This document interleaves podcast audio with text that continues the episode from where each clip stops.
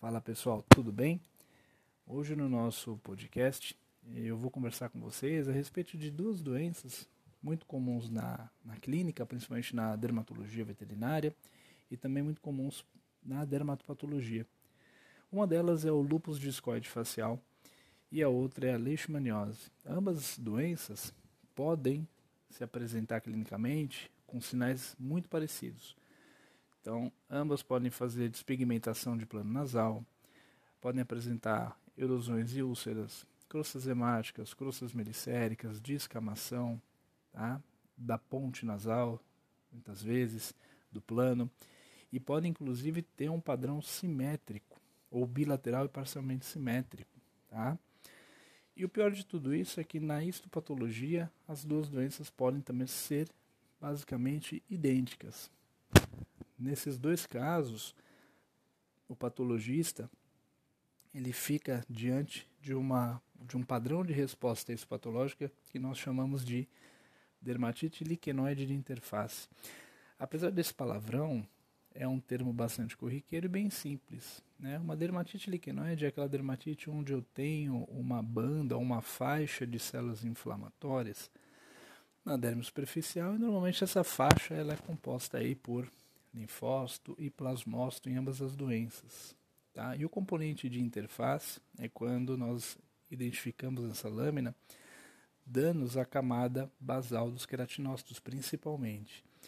E esse dano ele é representado normalmente por apoptose e degeneração vacular desses queratinócitos. Então, todas essas informações vocês podem é, pegar na descrição do laudo do patologista. Tá?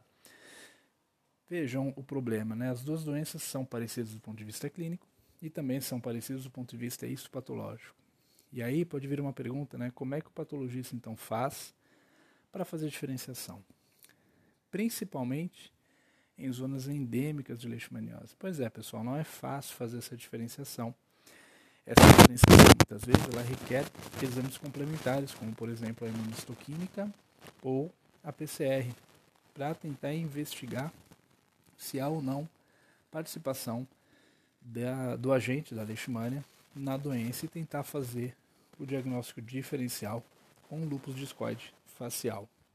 Um ponto importante aqui é que quando o resultado, do, por exemplo, da imunistoquímica dá positivo para a leishmania, SPP, você está diante provavelmente de um caso de leishmaniose, mimetizando um lúpus discoide facial, tanto clinicamente quanto do ponto de vista da patologia.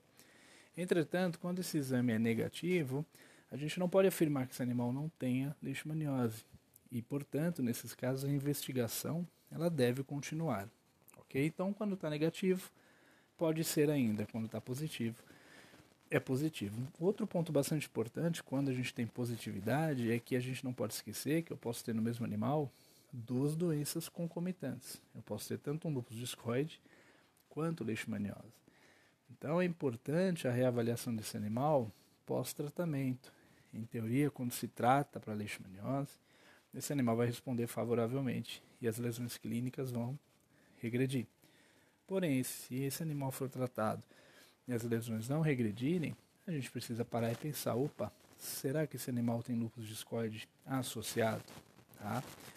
Ah, então, esse é um ponto bastante importante que a gente está adiante todos os dias na nossa rotina. Inclusive, eu estou gravando esse podcast porque hoje apareceu um caso muito semelhante, no qual o animal tinha lesões é, clínicas muito parecidas com as das doenças e do ponto de vista patológico igual também a, a ambas as doenças. E eu não consegui fazer a diferenciação e precisei pedir um teste complementar, mesmo porque esse animal vive numa área endêmica. Tá? Então é assim que a gente normalmente faz, no ponto, do ponto de vista da dermatopatologia, o passo a passo diagnóstico. Tá bom? Até logo, pessoal. Até uma próxima.